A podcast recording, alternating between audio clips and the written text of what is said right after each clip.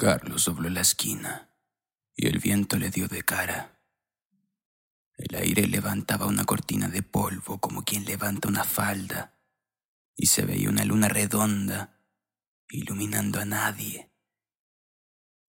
Los granitos de arena golpeaban el cristal de sus gafas. El hombre estaba allí, a la vuelta de aquella esquina, junto al farol. La polvareda hacía difícil verle con claridad. Estaba agachado, como buscando algo o colocándolo en el suelo. Era manco y una manga de su camisa ondeaba al viento como un trapo. El primer hombre que veía en la noche. Carlos lo agradeció. La peculiar melancolía de los lugares de paso se le acrecentó especialmente con la soledad de aquel hotel vacío. Luego salió a dar este paseo decepcionante. Nadie. En ningún sitio. Por eso le apeteció hablar a aquel hombre. Había un farol verde adosado al muro de aquella esquina.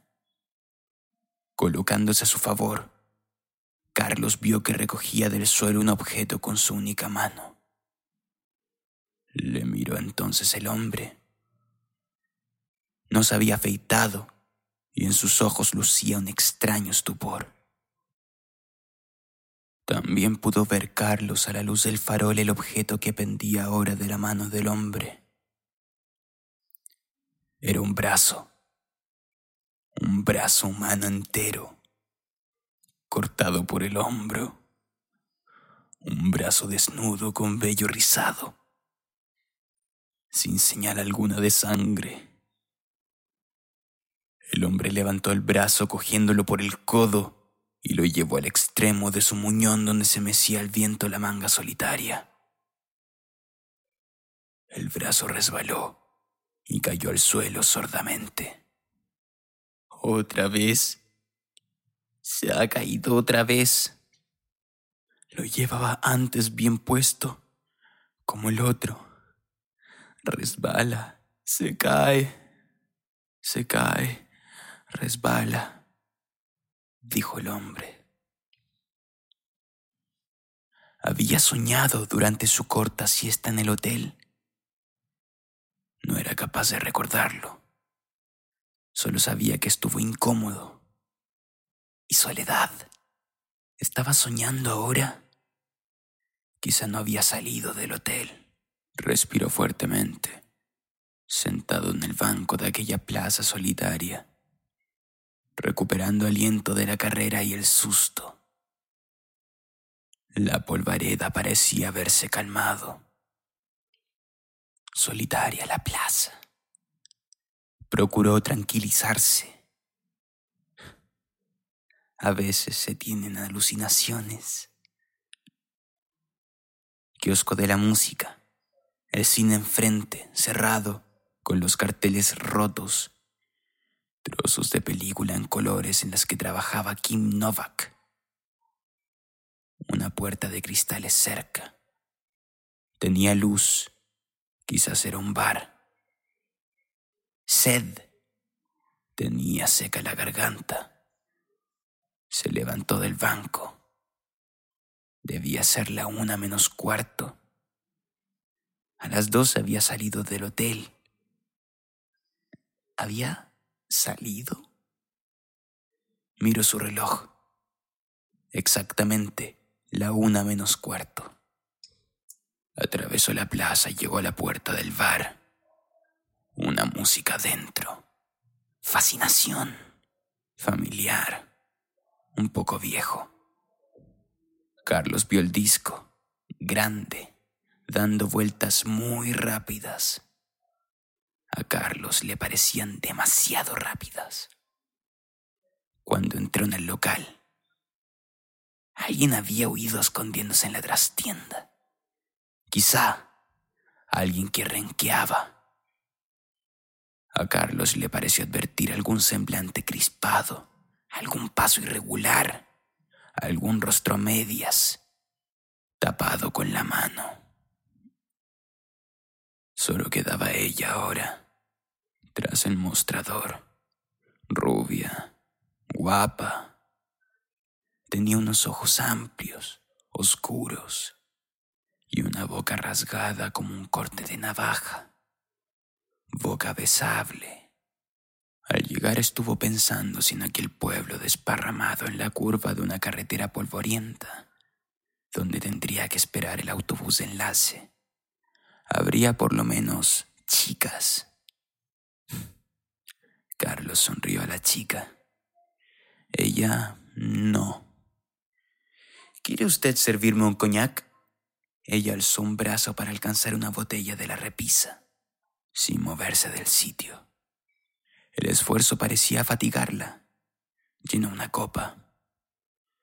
Carlos deseaba localizar, fijar, detallar aquel pueblo urgentemente. Hizo alguna pregunta que jamás hubiera supuesto inoportuna, pero los ojos de la muchacha revelaron una evidente irritación. Se tomó el coñac y no aguantó más. Había que hablar del farol y del hombre y del brazo. No nos gustan las bromas, sobre todo de un forastero. Todo el mundo sabe que ocurrió el miércoles, dijo ella. Bromear. El miércoles, respondió Carlos. Necesitaba tocarla. Ella se puso atenta al contacto de Carlos. Él insistió con las preguntas. Suplicaba, asegurándose al contacto de la verdad de aquello. Ella forcejeó para soltarse, se puso lívida, apretó los dientes y se mordió con furia el labio inferior. Sin moverse de su sitio, Carlos soltó la mano. Ella perdió el equilibrio y cayó tras el mostrador. Hubo un estrépito de cajas y un aullido. Fascinación se había encallado en una rayadura y persistía. Carlos se dobló sobre el mostrador. ¿Se ha hecho usted daño? Quedó así, doblado, ridículo, aupado en el mostrador, sin terminar ninguna frase posible. Había una pila de cajones derribada y encogido junto a una nevera, resbalado desde los cajones, gimiendo. Aquello, la cabeza, el busto, los brazos y nada más.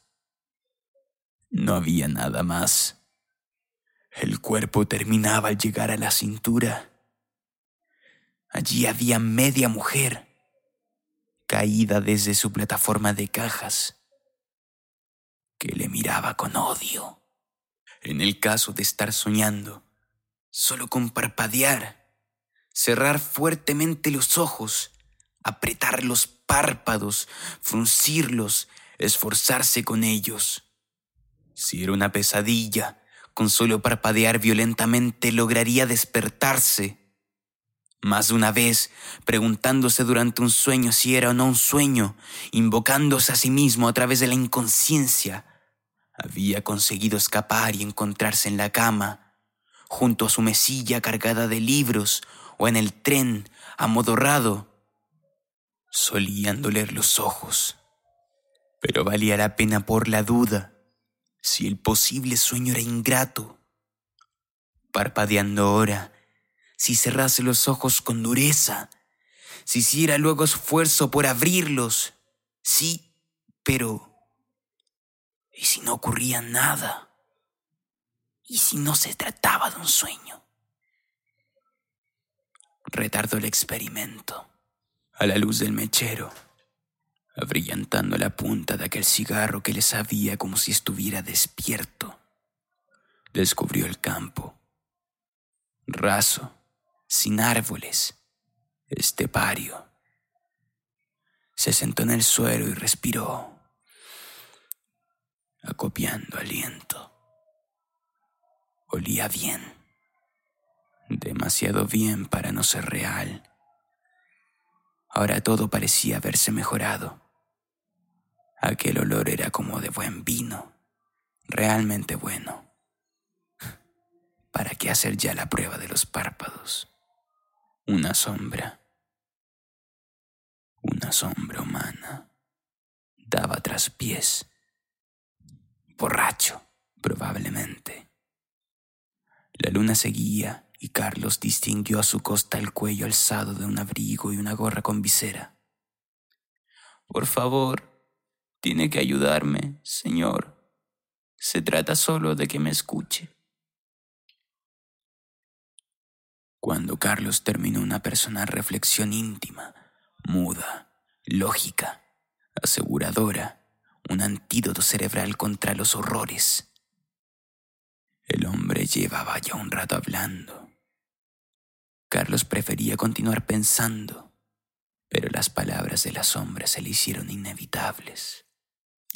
Hijo único, Señor, fue ayer, por la mañana, cuando estaba asomado al balcón. Un hombre explicaba casos horribles en la calle. Una pausa. Acababan de oírse los grillos y ya se habían callado. Estaba asomado al balcón. Mi hijo, señor, su cabeza se dobló sobre el cuello como la de un muñeco de trapo y luego, luego se fue abajo, a la calle.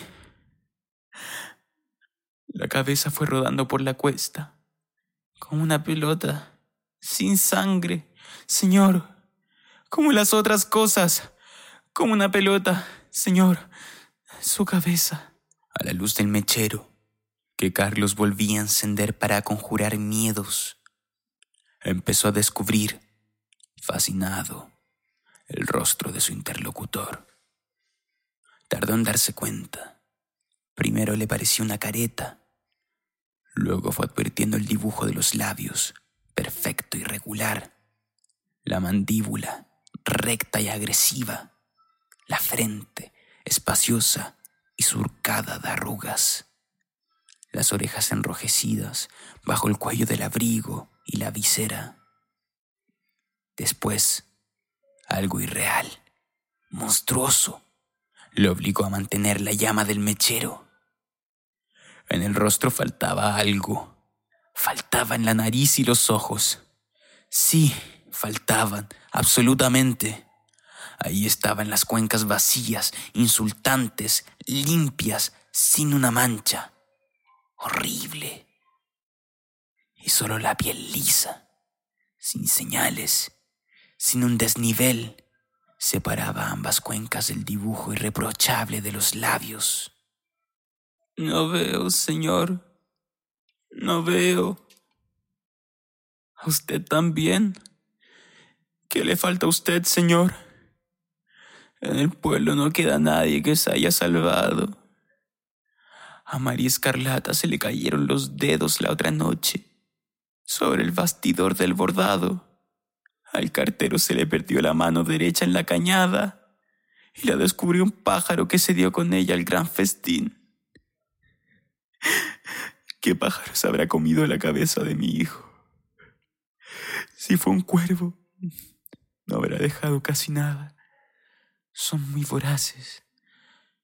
Dicen que unos niños encontraron despojos junto al lago. No eran fáciles de reconocer por los cuervos. Pero yo creo que eran mis ojos, Señor, porque yo los perdí ahí. No pude buscarlos luego, Señor. No veo.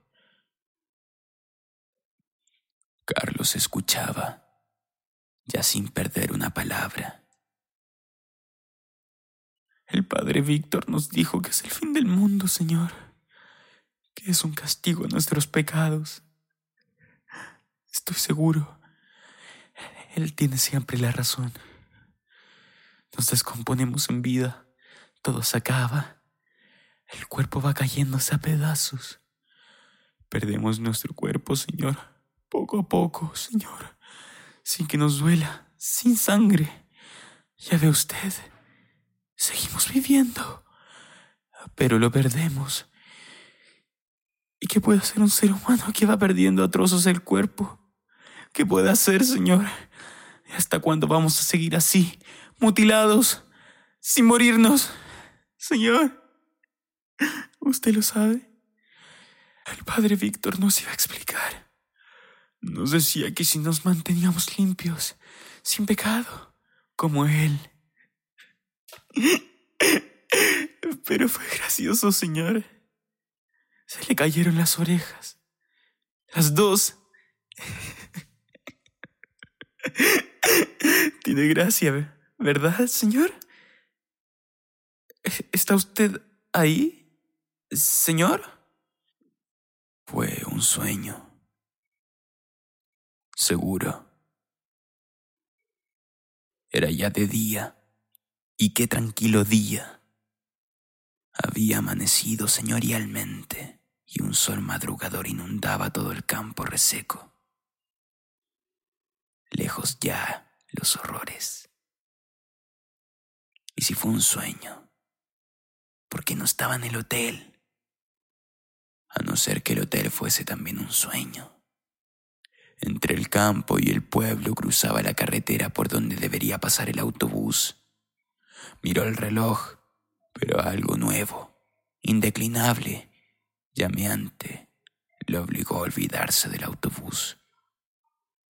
Una procesión empezaba a llenar la carretera. Uno, dos, tres, cuatro, muchos ya. Había hombres sin brazos que marchaban casi marcialmente, agitando sus muñones con un gesto que podía parecer rebelde, que era ya un gesto ido, que era ya ningún gesto. Procesión de espectros. Había cabezas en el suelo. Alguien, alguien sin cabeza sobre sus hombros se agachaba a recoger alguna y parecía desecharla, quizá por no reconocerla como suya. Luego seguían adelante. Algunas mujeres en apariencia tenían todos sus miembros, pero los sujetaban con fatiga, cuidando el paso para no dejarlos caer, con el sacrificio de obreras cansadas de cargar consigo mismas resbalaban a veces y rebotaban cosas suyas en el polvo de la carretera. Dos o tres niños se arrastraban como serpientes, andando con las manos el que no tenía piernas, renqueando el que solo contaba con una. Un anciano, alto como un árbol, con traje eclesiástico, encabezaba el grupo sin orejas, pero el de mejor aspecto. Solo cuando Carlos pudo verle de espaldas advirtió que la cabeza estaba totalmente abierta por detrás, dejando al descubierto la masa encefálica, como a través de una ventana. Era un desfile grotesco, como un escaparate de casquería desordenado, y todos iban hacia adelante, como algún sitio no, no podía ser. Solo parpadear. No, solo apretar con fuerza los párpados y volverlos a abrir. El sueño se iría como una pompa de jabón. Imposible. No podía cerrar los ojos. Lo intentó. No podía, solo parpadear. No era posible. Allí, a sus pies, en el suelo sin hierba, los vio. Agachó a recogerlos. Los miró, los palpó, trató de convencerse de que no eran suyos. Volvió a intentarlo, solo parpadear. Imposible. Los volvió a mirar. Contuvo una arcada. Los tiró entonces asqueado, lejos de su vista. Eran sus párpados. Se unió a la comitiva.